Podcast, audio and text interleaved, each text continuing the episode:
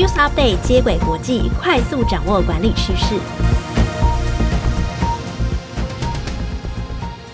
听众朋友，大家好，我是经理人月刊采访编辑简玉璇，我是经理人月刊实习编辑陈田静，欢迎收听经理人 Podcast 的接轨国际。在这个单元中，编辑团队会精选国际财经管理资讯，提供导读和解析，帮助读者掌握管理趋势。今天分享的主题有：台积电、华硕都卡关，破解跨国团队难题的九个管理心法；求才若渴，科技业寄出十万元的报道奖金，这是有效的留才机制吗？好，今天第一则新闻呢，要带大家来看跨国团队的管理建议。近期呢，台积电在美国盖晶圆厂，就如同大家所知的，就是进行并没有那么顺利哦。本来预期呢是在明年完工，后来延期到二零二五年。那我们在两百一十集的接轨国际有提到，台积电海外建厂遇到的挑战和困难哦，其中一项呢就是团队管理。其实也不只有台积电啦，台湾因为地缘政治的关系呢，开始分散在各地海外设厂。比如说华硕呢，就在印度设厂。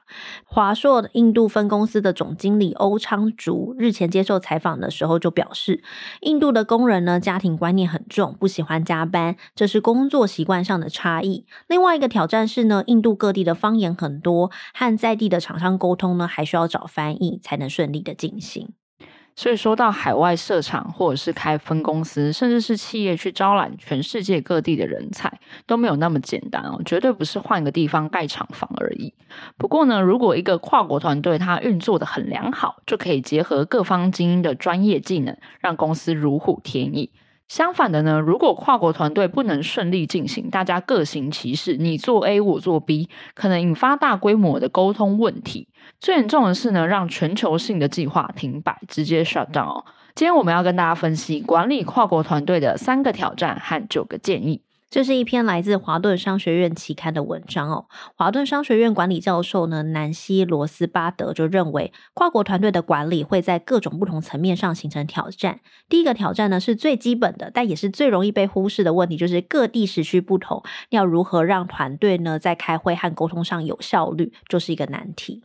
ITAP 国际顾问管理公司执行长凯莎琳·班恩就表示，组织都误以为分散世界各地的成员都很愿意在总公司觉得方便的时间开会。比如说台湾在东八区嘛，那我们就设在东八区早上九点。但是有一些成员他可能是在欧洲。如果在看足球的人应该都很了解啊，就是如果你追英超、西甲、意甲，你就知道时区有多折磨人。好，绕回来讲，就是大家都是人嘛，所以有一些成员呢，他表面上没有说，但其实私下都在抱怨说，哎，为什么会议都在三更半夜啊，或者早上五点开会？班恩的第一个建议是，主管在领导国际团队的时候，展开任何形式的全球会议，都应该先请每一个人呢报出当地的时间，让与会的所有人都了解其他团员的处境。哦，我觉得这是一个很小但是很有帮助的方法。你就想说，我们在同一个时间点开会，比如说我们是在一点开会，那你就知道你对面的人如果他报他的时区在凌晨三点，你自然就会有同理心，就说啊，那我们下次不要定这个时间，让你早点睡。那如果呢，对方的声音听起来有气无力的时候，你也不会去责怪他，因为真的很晚了。那班恩的第二个建议就是，会议的时间应该经常的更动，就是让每一个人都有机会在白天或者你的工作时间开会，这样子才不会有差别的对待。比如说今天我凌晨，那下一次我就应该以我的时间为主，白天开会。甚至更好的方式是我们一起确立，我们都在上班时间开会，会更好。啊，第二个跨国团队的挑战是文化差异。当一个团队的成员呢，来自不同的文化背景的时候，大家可能会有一些理所当然的预设，或者是一些约定成俗的规则，却因为对方的文化没有这样子的习惯而产生误解哦。分享一个我自己的例子啊，我有一些美国的朋友，然后我就发现我在讲话的时候很爱用 I'm sorry 开头，那几乎每一个美国人都会一本正经跟我说。不要 sorry，没有什么好 sorry 的。哦，我知道，就是他们以为你的 sorry 是对不起，可是你的 sorry 是不好意思。对，因为台湾人真的很爱说不好意思，什么事情都要不好意思，这就是一个开启对话的起手式。但美国人就会觉得你是真的 sorry，所以从这么小的例子就可以知道，就算是一个口头禅，在不同的文化里也会被解读成完全不一样的意思。除了文化差异之外，跨国团队的第三个挑战就是法律和制度的差别哦。文章就举例，当欧洲境内的公司呢进行组织改造的时候，工会的议题就会列为优先的讨论选项，要先顾及员工的权益。这是台湾，如果你在台湾进行组织改组的前，比较不会去考量的事情。好，那就以台积电日前的新闻为例啊，他们在亚利桑那州的晶圆厂引入了一些台湾的工程师，那就引起了的在地工人的抗议哦，会觉得说，哎，他们被剥夺了工作权，因为台湾人来，那我在地工人当然就会相对的失去一些工作。但是台湾的企业它不是不注重劳工权益，只是双方看待事情的优先顺序会不同。那可能台湾的企业会假设是要以公司的利益为先，那这就会产生双方的分歧。嗯，那我也跟大家分享一个日前和硕董事长童子贤提到他在墨西哥设厂的一个法律差异的例子，就他有提到说，墨西哥的法律呢，就是法规非常的多，而且政府呢管的范畴也很广。那有一次呢，和硕接到一笔汽车电子的订单，他就由美国子公司接单之后再下单给墨西哥的子公司，看起来就是子公司跟子公司之间的交易。但是墨西哥政府呢就会积极的涉入子公司之间的付款条件，还有要求汇款的天数，并且呢增加上。百万的罚单，那和硕呢也因此呢在墨西哥就接到一张罚单，就是因为这个理由，就是因为我的没有在要求的汇款天数内汇款过去，他就觉得有点莫名，这不是我们公司约定好就好吗？不对，政府要管。那他后来也理解到说，墨西哥是因为他们的汇率波动很大，所以必须要这么做。他说，这种跨国文化的法律问题真的是叠一次你就会学一次啦。好，那接下来就要跟大家分享华顿商学院期刊建议的管理跨国团队的九个原则。那第一点呢，是团队之间至少要有一次面对面的讨论。文章提到，即使只有一次茶叙，也可以让团队运作更加流畅。这个在我们前阵子采访东南亚轿车 APP Grab 的首席设计师曾韵如，他是在 Grab 工作，但是呢是在台湾远距。他也说啊，他每隔两三个月都会回新加坡的总部一次，跟团队见面来建立关系。第二个呢，就是要融合大都会人和在地人。华顿商学院的管理教授呢，马丁哈斯呢就提到，所谓的在地人，也就是 local。就是在地土生土长的团队成员。那大都会人呢，指的是生活在几个国家，然后他们会说多国语言的团队成员。那大都会人呢，因为他有那种跨国工作的经验，所以他会更有世界观，所以他会知道说啊，国际上面都怎么做。可是呢，只有在地人会比较了解当地的消费者的需求。这个时候，彼此之间就需要互相的去沟通跟协调，不是说哎，我们就是要以大都会人为主，或者说我就一定要以在地人为主，而是彼此之间呢要去讨论说有没有更有效益的方法。这样子呢，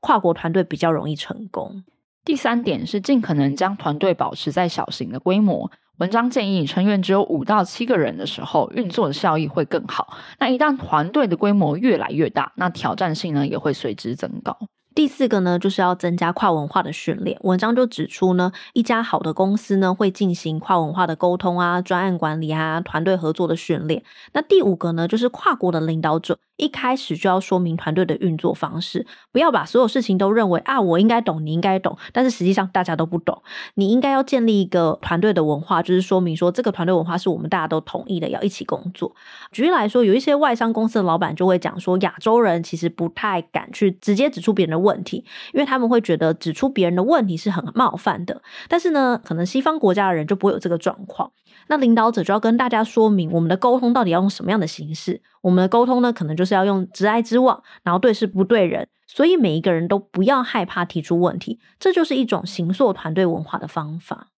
第六点要有时间观念，这不只是指我们前面提到的时区差异，还要建议呃领导者要去盘算说，你应该要花多少的时间去完成这个专案，甚至是你的开会时间应该要多长，什么时候开始，什么时候结束。那为什么要设这么详细？原因是因为呢，不同的文化其实会让人对时间有不同的概念。举例来说呢，A 国的人他可能习惯早到，那 B 国的人呢，他可能就会习惯哎迟到，可能十到二十分钟左右。那跨国领导者呢，就要跟这些比较容易迟到的团队成员说明，哎你要准时到，因为要尊重其他不同文化的成员，才能让整个开会能够顺利进行。第七个呢，就是要考虑团队组织的方式，建议呢是用任务编组的方法来拉拢整个团队。也就是说，我以比如说我要解决 A 问题为导向，那我组一个 A 的问题小组，那我就把巴西人、美国人、台湾人全部放进来，一起解答这个问题。那这样子呢，就可以避免分裂成各个不同国的小圈圈，就是以台湾团队为主、巴西团队为主、美国团队为主，那彼此之间都没有交流，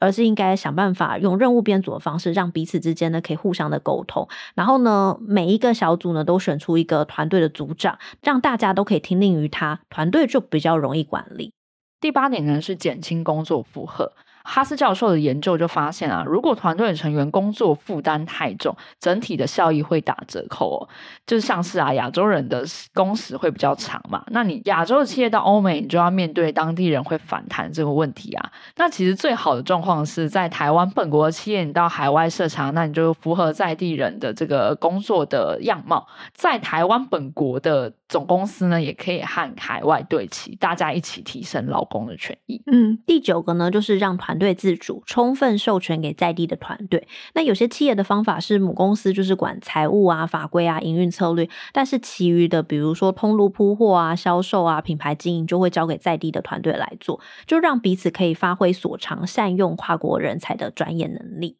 最后为大家总结这则新闻，管理跨国团队的九个原则。一，至少要一次面对面的讨论；二，融合大都会人和在地人；三，尽可能将团队保持在小型的规模；四，考虑跨文化的训练；五，一开始就要说明团队运作的方式；六，要时间观；七，考虑团队组织的方式；八，减轻工作的负荷；九，要让团队自主。如果记得这九项原则，就能更好的管理一个跨国团队。跨国团队的管理听起来好像离一般工作者有点遥远哦，这九个原则可能一时之间也记不住。但是呢，这已经是现在的进行式哦。我们前阵子呢有采访 BCG 的董事总经理许瑞婷，他在采访中就提到，因为缺工的关系，台湾也开始引进海外人才，甚至跨国招募。我当时听到的时候就在想说，诶，缺工真的那么严重吗？啊，被去锤瓦够狼哦。是真的没跟你骗。好，近期台湾是爆发了缺工潮啊。根据主计处一百一十一年度事业人力雇用状况调查报告指出，工业和服务业的职缺数高达二十三万个。那二零二一年的职缺率呢，也高达了三成左右，创下了近七年的新高。表示说，在一百个职缺当中，可能就会有将近三个没有被填满。听众朋友可能在生活中有同样的感受，像是我最近经过一家面线店，他们就张贴一个真人的红布条写，呃，摇面线，就是它是一家面线店，就是摇面线起薪五万二。我那时候就想说，这个有可能吗？好惊人哦！瞬间就想挽起袖子去应征。好啦，没有，我只要说真的很缺。好，我有听说过饭店业，它是因为缺工，所以整体桌次减少。为了延揽人才呢，不少企业也寄出了倒职奖金来留才。意思是说呢，只要你来面试，确定录取，那录取之后来上班，我就给你一笔奖金。通常呢，这个奖金会附带一些条款，像是诶，你一定要入职满三个月才能领到，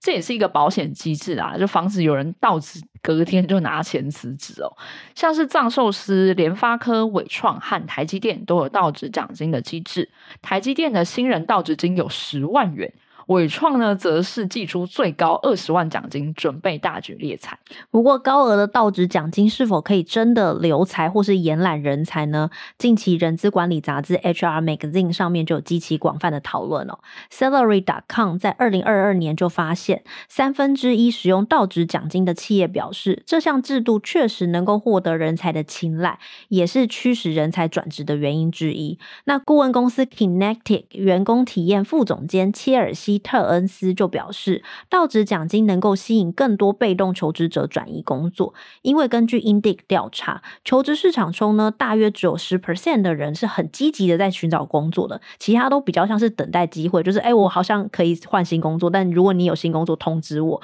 而不是主动出击型的。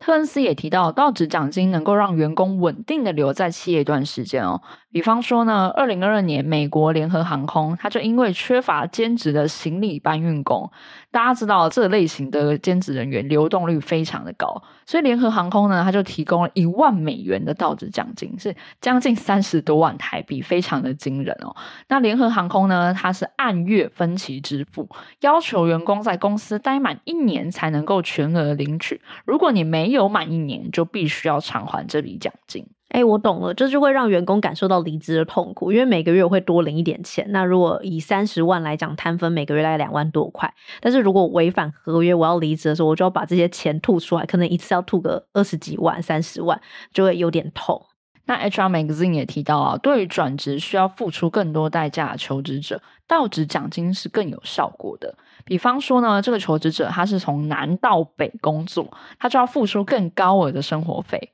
或者是呢，他从比较大的企业转职到规模比较小的企业，那在这种情况呢，到职奖金就可以弥补这个转职者的生活费。或者是呢，他缩水的那一份薪资。如果以企业的角度来看，到职奖金也是很高 CP 值的招募方式哦。相比于企业跟求职者承诺说我每年稳定调薪五趴，或者是我调高你的底薪，到职奖金它是比较属于一次性的费用，就是我付完一次就没了，不是像哦其他的方法是每个月都要累积上去，我每个月都有成本。也就是说，企业不用付出太多的人事预算。听起来到职奖金好像蛮好的，但是为什么采用的企业并不多？我其实那时候上网查到职奖金呢，就真的就是只有半导体业啊，还有一些餐饮业有用。那人资单位的考量又会是什么呢？主要原因是因为到职奖金它适用的条件有限哦。Summit Health 的人力资本管理总监林赛加里托就表示，这种类型的奖金适用于竞争激烈的人才市场，或者是真的很缺工的行业。就是说呢，每一位求职者会同时收到多个工作机会，而且求职者呢，他非常的在意工作的地点才会有效果。举例来说，半导体业因为竞争很激烈，所以联发科和台积电呢都祭出到职奖金抢人。那另一个人资单位比较不喜欢使用的原因是，到职奖金的激励效果是短暂的，某程度也代表说求职者是因为钱才来做这份工作。但当签约期到期之后，就是比如一年，我满一年之后，有更高的薪水或是更好的企业来挖角的时候，他们就会离开。到职奖金的这种做法是比较难以长期留住人才的。盖洛普的调查也指出，一家企业的员工敬业度很低，也会带来更高的离职率。而薪资呢，并不是吸引人才的唯一驱动要素，工作的意义和目标感才是能够长期留住人才的根本。不过呢，奖金应用得当，还是能够创造员工的敬业感哦。专家就建议呢，到职奖金应该搭配介绍奖金，意思就是，我不是只激励新的到职的员工，也要鼓励既有的员工去推荐朋友进来，因为推荐自己的朋友来公司，某程度也会提升自己对组织的认同感。我很赞同这一点，因为我以前有被补习班拉去当工读生。那补习班叫你做的第一件事呢，就是要拉自己的朋友来补习。因为要拉朋友进来补习，你就一定要找出这家补习班的优点嘛。就跟刚刚玉璇讲的例子很像，就是你要拉朋友进来，你就要找出这家企业的优点和福利。在这个过程当中呢，可能就会提升你对这家企业的认同感。但认同感一上来呢，也会默默的去提升你对这家企业的敬业度。哦，也就是说，我在找优点的同时，就发现，哎，好多福利我都没有领哦，我应该要去申请。然后我就忘记说，哦，那个老板很机车，怎么样 啊？没关系啊，至少有钱。嗯。然后我就会觉得，哎，我对这公司其实有一点认同感。然后还有你的朋友，因为你介绍他进来，然后你们彼此之间有一个团队的互赖感，所以他对组织的向心力也提升了。好，听起来到职奖金搭配介绍奖金似乎是更好的方法哦。最后为大家总结这则新闻：一、入职奖金并非是真才的万灵丹，要在人才竞争激烈的状况下才有用；二、到职奖金属于一次性的津贴，未必能提高人才的认同感，建议要搭配介绍奖金一起推出，让既有的员工介绍新朋友，提高整体同仁的敬业度。很谢谢田静的分享。今天我们讨论的两则新闻，分别是台积电、华硕都卡关，破解跨国团队难题的九个管理心法。以及科技业寄出十万元的报道奖金，这是有效的留才机制吗？喜欢经理人 Podcast 的朋友，欢迎留言订阅哦。有任何职场困扰，也可以填写资讯栏中的表单，我们将会邀请职场专家为你解答哦。以上内容由简玉璇、陈田静制作，谢谢大家的收听。经理人接轨国际，下回再见，拜拜。拜拜。